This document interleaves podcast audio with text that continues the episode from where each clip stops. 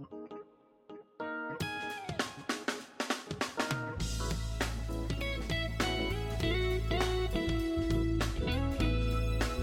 日新聞ポッドキャスト明日の種。この番組はさまざまな現場で取材をする中日新聞の記者が記事に盛り込めなかった思いやエピソードを語る番組です。これから大きなニュースに育っていく話の種。家庭や職場の話題が豊かになる話の種をお届けします今日も昨日に引き続き名古屋本社編集局整理部の新井隆弘さんのお話です。外勤記者としての経験を活かして、レイアウトや見出しを考えているそうです。それでは昨日の続きからどうぞ。例えば外勤の記者での経験が今の整理の仕事にも役立ってるとか、外勤の記者でできなかった見出しとかで、こういうふうになんかつけてもらえたらよかったなっていうふうな思いがあったりとか、整理記者として今お仕事されてる中で、記者の思いをこう、汲み取って見出しをつけようとかあったりするんですかね？やっぱり多分やってたから、まあ10年、ペンの方が長いから、その書いた人がどういう気持ちでというか、どういうふうに、どこを伝えたくてこういう原稿にしてるとか、この人の言ってることは多分こういうことなんだろうなっていうのは、どっちかっていうと、まあ、理解できるのかなと思いますね。うん、あと、やっぱりなんかこの、僕、なんて言うんでしょうね。ちょっと怒られるかもしれないですけど、はい、自分がその整理部で、面組んでて、はい、そこに載ってる原稿が、ちょっとこの原稿へったくそやなと思っても別に腹立たないんですけど、はい、自分が書いた原稿がへったくそに組んであるとめっちゃ腹立ったんですよ。どういうことですか？そうなんですか？あ、いっぱいこう、な、流れているとか、型の。はい。なんかね、すっごい、はい。長い原稿を、はい。横組みで、はい。で横組みって上手にやると読みやすいんですけど、はい。行と行の間が詰まってたりすると、すっごい読みにくいんですよ。はい、であと新聞の字って、はい。えっと、特に運動面は、はい。縦に読むように、ちょっと横長にの字になってるんですよ。横に潰れてるというか、はい。縦の長さの方が横の長さよりちょっとみ短く作ってあるんですね。基本的な字は。はい。だから、ちょっと横組みにしても読みやすくでもできるんですけど、はい。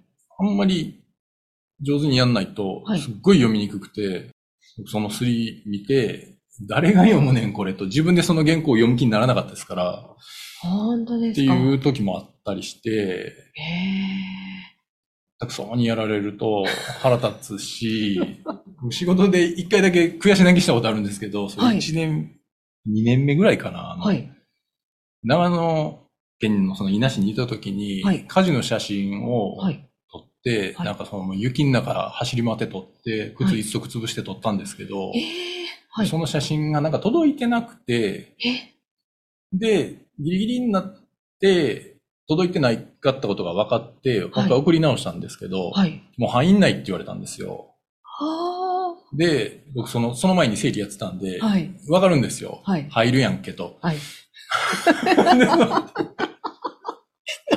それがあまりにも悔しくて。はい、ほんで、まあそれもあるかもしれないですね。後に整理に、部に入ったのは。なるほど。そんな思いはさせないぞと。もう、他部署に移動してるから言えないとかっていうことなんですね。そうですね。まあ、直接僕がやり取りするわけでもなかったので、支局長とやり取りしてたので、そんなわけあるかいと。へあ、じゃあ、写真載らなかったんですね。載らなかったですね、その写真。へえ。あんまり悔しくて、後日その載らなかった写真の話をコラムに書きましたけど、ね。それは反響はあったんですか？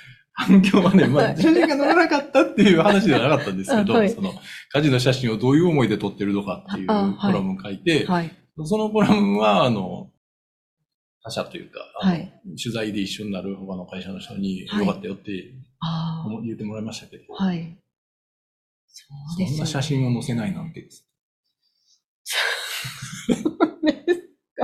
それ地方版ですか？地方版でした。とね、その方は、はい、新井さんの気持ちは通じてるんですかね、今は。そうですよね、きっとね。ねきっとね、コラムを読まれて、はい、あ、あの時の仕事は私だったと。はい、思ってくれてると思います。ごめんなさいって 思ってるかもしれませんね。だから今、あの、これ入るって言われたら一応断らないようにしてます。よっぽどじゃない限り。その時のことがあるんで。はい。なるほど。本当に経験が生きてますね。そうですね。他にあったりとか、やりがいを感じる瞬間とかあったりするんですか？そうですね。まあ、やっぱり、間違いは許されないっていうのは、やりがい、まあ、緊張するところでもありますし、やりがいにもなりますね。で、その締め切り時間は絶対なので、あの、お店に新聞がつく時間から逆算して締め切り時間が決まっているので、その締め切り時間を遅らせるわけにはいかないので、そこまでには運動面で焼き終わらない時でも、もうどんな時でも一回新聞を作らないといけないので、わ、どうしようっていうのも含めて、毎日刺激があるというか、はい。あの、毎日大冒険ですよね。すごいですね。あの取材記者の時って、その、はい、すっごい面白いというか、すごいやりがいの日、ある日があれば、はい、そんなでもない日も あるじゃないですか。その、なんて言うんでしょう。その、まあい、いろんなね、はい、あの、事象がありますからね。はい。はい、その、毎日、すっごい。事件が起きてるわけじゃないですからね。はい、それはそれでもちろんやりがいがあって、取材記者がやっぱり楽しいっていう気持ちも全然わかるんですけど、はい、生理記者は生理記者で、はい、その毎日、はい、そのヒリヒリするような瞬間は、割と、それもそんなに毎日でもないですけど、その、はい、なんていうんですか、締め切りギリギリでどうしようみたいなのが毎日ではないですけど、はい、まあ、それなりに結構スリリングなことやってますね。心臓強くないと生理記者できないですね。そうですよね。うん、なんかやっぱりあの、個人的には、はい、特に若い時とか、これできんかったらどうしようって、やっぱり思ったんですけど、うんはい、よくよく考えてみれば、はい、新聞の、はい、まあ、中日新聞で言うと130何年の歴史の中で、はい、多分、生理記者がどんくさすぎて新聞にならなかったことってないと思うんですよ、多分。聞いてないだけかもしれないですけど。そうですね。毎日出てますもんね。はい。だから多分、130年大丈夫やったんやから、まあ、多分大丈夫なんじゃないのって思うようにしてました。これ、後半してから、まあ、歯を下ろしてからですね。はい、ああ、間違いがあって見つかった場合、はい、どうされてるんですか？ああ、間違えたってでかい声で言いますね、まず。なるほど。編集局中に聞こえるように。そうですね。みんな慌てますよね。そうですね。はい、で、なんて言うんでしょう、その、もう一回やり直すほどの間違いであればもうすぐな、やり直しますし、はい、ちょっとしたというか、まあ本当に線が一行途切れてたぐらいとか、だったらまあそのままにしますけど。ああ、はい。まあ、完全な間違い以外はなんとかっていう。はい、そうです。ね、時間に追われる中でね、すごいその時々で判断を下して、パパッと仕事していかなきゃいけないんでね、本当毎日ドキドキですね。そうですね。割り切るしかないんでね。いや、その割り切るっていうのが、やっぱりある程度度胸が座ってないと、できないですよね。うん、そうですよね。私、あの、その生理記者をやった、はい、もうほんと最初の頃、レイアウトとか見出しがちゃんとできなくて、あ怒られてた時ですよ。もう後半間際に、もう全然、あの、できてなくて、後ろにおじさんたちに立たれて、まだできんのかっていう感じで見守られながらですね、はい、必死に組んだ記憶がありますけど、あの時もやっぱりもう度胸がないとできないなって思いました。やっぱり僕、その、そうなったこともありますけど、その、担当者の時は、はい、あの、やっぱり責任を持つのはデスクじゃないですか。あ、はい。だから、究極デスクのせいだからって思ってました。本当ですか？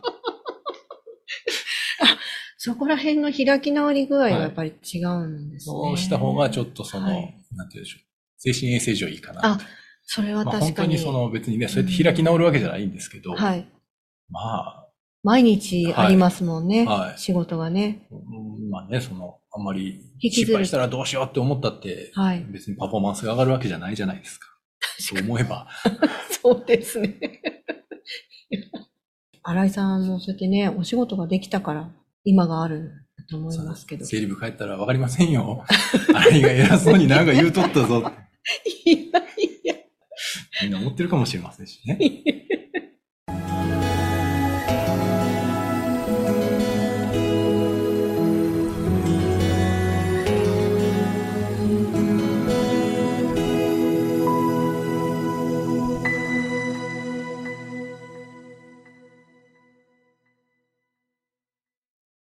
他にもあったりするんでしょうか？やりがいはい。やりがいそうですね。あの、さっきの不穏の話じゃないですけど、はい、あの、原稿ってやっぱり型があって、あんまりふざけたこと書けないので、はい、それより、その、見出しだからできる表現みたいな自由度は新聞の中であったりするので、はい、まあ、それは一つ楽しみというか、はい、遊べるっていうところもやりがいというか楽しさの一つかもしれないですね。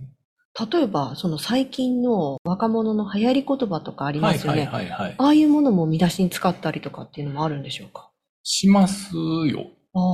ただ、あの、例えば、はい、去年かな？の、ドラゴンズの開幕特集っていうのがあって、はい、新聞の中で、えーと、6ページずつぐらい使って、はい、2日にわたってかな、ドラゴンズの開幕する前、セリーグが開幕する直前に載せたんですけど、はい、それ担当したんですけど、はい、趣味出しを、竜しか勝たんってやったんですよ。その時ちょっと、まあ、今もう多分言わないと思いますけど、はい、自分の推してるものが何とかしか勝たんっていう言い方を、それも多分本当の若者の流行りからするとちょっと遅いんですけど、はい、言ってたんで、はい、そういう見出しにして見たんですけど、はい、あの、やっぱり、で、それを気に入ってくれてるみたいなツイートとかも見たので、はい。まあ、ある程度な、どれぐらいかわかんないですけど、の人には、受け入れてもらえたんかなと思ったんですけど、はい、社内おじさんばっかりなので、偉い人、なんやこれは。意味わからないやないかっていうあの声もありますね。若者言葉だからちょっと難しいです。新井さんは言葉をね、選ぶときに、はい、自分にまあその知識がないと、はい、言葉がふっと出てこないじゃないですか。はいいろんな雑誌に目を通すですとか、ネットとかの情報を見て、はい、その言葉を、ああ、こういう時こういう言葉使うんだなとか、まあ自分の中で知識として吸収するとか、そういうのをやっておられるんですか？多少はね、ツイッターとか見たり、はい、今 X ですか？見たり、あの、雑誌とかも見たりしますけど、はい、この仕事に生かすっていう話になると、はい、ちょっとその、なんて言うんでしょう。最先端すぎても、はい、今の竜しか勝たんじゃないですけど、はい、やっぱり新聞読んでる、取ってくださってる人って、はい、その年齢層がそんなに低くないので、はい、その人に全くわからないっていう話になると困るので、はい、だからちょっとその使いどころが難しいっていうか、で、その、僕らよりも上の人たちが認知した若者言葉って、ちょっともう古かったりするじゃないですか。はい。だから、その塩梅ってちょっと難しいですその、有しか勝たんの見出しについては、はい、まあ上の方は、はい。わからんやないかって言った後、はい。説明されたっていう感じなんですか？えっとね、新聞になるまでは、はい。何も言われなかったんですけど、あはい、なって、ちょっとね、っていう ことを言われました、ね。やっぱりなんか印象が違うんですかね？あの、たくさんの人の目が通るわけじゃないので、はい、あの、税理部とか、はい、まあ、運動部とか、限られた人、はい、編集局の局長、局次長見ますけど、はい、ここまでたくさんの人が見るわけじゃないので、やっぱり新聞になってみて、まあ、いろんな人が見て、ことですかね。それで、まあ、ちょっと印象が、あれっていう感じだったんですかね。そうですよね。のその、なんて言うんでしょう。わからんじゃないかっていう人もいれば、はい、わかるよっていう人もいるっていうことだと思いますけど。まあでもね、もう新聞になっちゃったから。そうですね。すいませんでしたっていうしかないですよ。なるほど。じゃそれはその時、それで終わったっていう感じなんですね。終わりですね。あ、まあそうですね。はい、出てますしね。はい。でまあ、あの、賛否両論あっていいんじゃないかっていうか。そうです。はい。それぐらいの、ちょっと、ラインを、はい。時には狙うようにして F1 の話もそうですけど、そうです。なんだこれはって、はい。人が言うぐらいじゃないと、はい。多分面白くないので、はい。みんなが、うんうん、そうだねっていうぐらいだと、そんなに目には止まらないというか。それは、仕事をやってる時に、はい、心に余裕がないと、はい、そういったその遊び心っていうか、はい、そういった言葉を選ぶセンスとか、ふと出てこないですよね。まあ、そうですね。余裕あるのかもしれないですね。誰かが何とかしてくれますから。でもやっぱギーってなっちゃうと良くないですよね。確かに。はい。もうね、そこしか集中して見れなくなったら視野も狭くなりますしね。そうですね。で、まあ、これはこういうもんだとか、はい。あんまり、なんて言うんでしょう。決まりっていうか、はい。去年こうしてたからみたいなこととか、はい。まあこれはこういうもんだからみたいな、はい。予断を持ってというか、はい。あんまりその型にはめて考えないようにはしてます。なんでも、とりあえず一回、つけてみるとか、まあこれは一段の見出しでいいかなと思っても一応二段も一回作ってみるとか。フラットな感じで。はい。まあ、そしたらまあそっちもいいかもなっていう時も割とあるんで、なるべくそうするようにしてます。それもやっぱり余裕がないとできないですね。ですね。さん、どんだけ余裕なかったんですか？いや、本当に余裕なかったんですよ、当時は。のうちはね。そうですよね。はい。先輩たちは温かく見守ってくださいましたけど、はい。はい、感謝してます。編集局で、結構整理部って時間も決まってますよね。どんな感じで勤務されてるんですか、基本的には新聞は朝刊と夕刊があって、はい、夕刊だと、ちょっと人によるんですけど、まあ、7時から9時の間に出勤して、はい、4時や5時くらいかな、はい、に帰ると。はい、で朝刊だと、えっ、ー、と、やっぱりその、朝お店に届くとこから逆算するので、はい、夕方の4時や5時からかな、大体。はい、仕事して、僕らだと1時とか2時ぐらいかな、はい、まあ仕事が終わりみたいな感じになってますね。じゃあ帰ってからニュースとか見たりとかして、寝るという感じなんですかね、はいはい、そうですね。体もちょっと大変ですよね。そうですね。な、慣れればですけど、はい。うちは昼まで父ちゃんは起こしてはいけないということになってるので、そう協力してもらうと、はい、あの、そんなに体への負担もないんですけど。ああ、じゃあお子さんたちも静かにはい。午前中は。そうですね。まあそうは言ってもやっぱり朝急いでると、はい、父ちゃん踏んでったりしますけどね。わーってなりますけど、まあ、あの、おおむね協力してくれてます。ね、家族がいるとやっぱりね。はい。そうですよね。そうですね、うん。働いていたりとかするとね、時間がね、家族の時間とちょっとずれたりとかしますよね。そうなんですよね。特に整理部とかだったら、ね、はい。だからまあ、お互い寝るの、あ見るのは、寝顔だけみたいな時もあります。そうですね。はい、じゃもう完全なお休みの時に、はい、まあ一緒に、あの、過ごす。まあ、当たり前ですけど。ね、はい。まあ例えば5時に会社行く日とかだと、はい。学校帰ってきた子供と会うこともありますけど。ああ、なるほど。あ、はい、で、行ってらっしゃいっていう感じで。はい、ああ。とか、まあ昼間になんか用を足せたりとか。はい。で呼び出しもほとんどないので、あ、はい。買い物が昼間にできたりとか。ああ、それはいいですね。はい。っていう良さもありますけど。そういうふうに、私生活も少しちょっと充実させることができるっていうか。そうですね。勤務が固定になってるから、まあ、体力的には大変ですけど、習い事何かやりたいなとか思った時に、予定があの、つけやすいというか。そうですね。そのシフトが決まると、はい、それの変更ってまあ、あんまりないので、うん、じゃあ事件があったという呼び出しも、まあ、整理部ではま、はい、ないので、はい、ワークライフバランスっていうか、はい、ある程度その、まあ、昼夜逆転っていうのはありますけど、はい、時間は取れるかもしれませんね。男性と女性とどちらが多いんですか？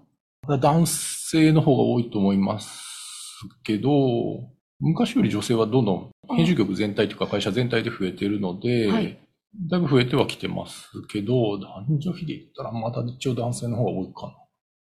もしあればですけど、多分ないと思いますけど、あの、新井さんがお仕事されていて、これちょっと失敗だったなとかっていうことってあったりするんですか？それね、その、この間、はい。今度お聞きしますって言われて考えたんですけど、はい、まあ、ないことはないんですけど、その、例えば原稿を切るときに、はい。ちょっと変なとこ切っちゃって、はい。意味が繋がらなくなっちゃって、はい。その、ちょっともう一回印刷やり直したとか、はい。ないことはないんですけど、はい。その、あ、しまったなーみたいなやつって、はい。なんか思い浮かばなくて。あ、素晴らしい。多分、はい、失敗してないんじゃなくて、はい、気にしてないだけだと 思う。それは、やはり、新井さんのお話を伺っていて、はい、そういう心持ちは大事だなって思いました。私、結構そのミスを引きずってしまうんで、はい、だから、どんどんそれが負のスパイラルで、ね、あの、引きずってまたミスしてみたいな、大事ですね。そうですね。まあ、整理部ってなんか多分、はい、そのあんまり、なんて言うんでしょう。ネチネチ言う人みたいなのいなくて。そう外にいる人、外にはいるみたいな。整理以外にいるってことはないんですけど、まあ、どこでもそうなんでしょうけど、あ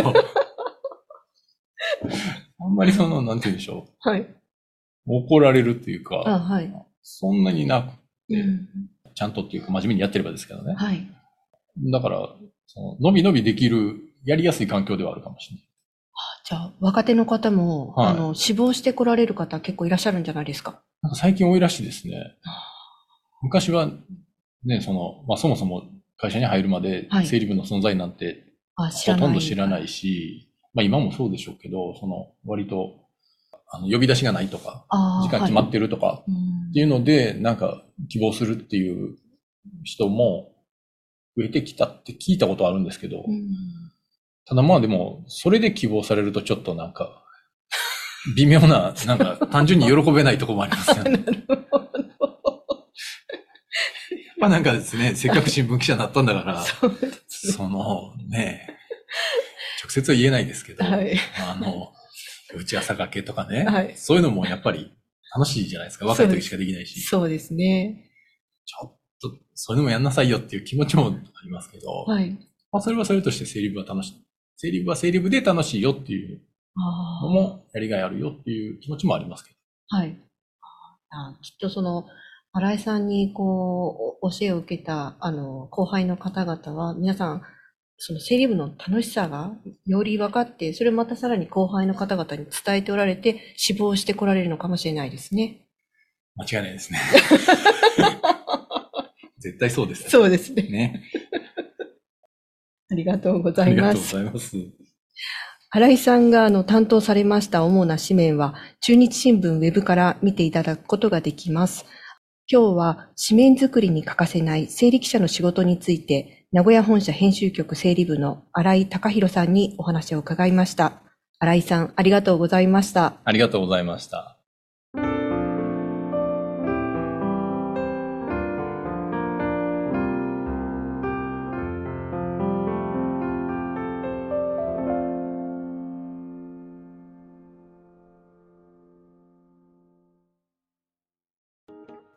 番組では皆様からのご意見やご感想をお待ちしております。X、旧 Twitter やお便りフォームからお寄せください。それでは明日お耳にかかりましょう。お相手は中日新聞の浅井博美でした。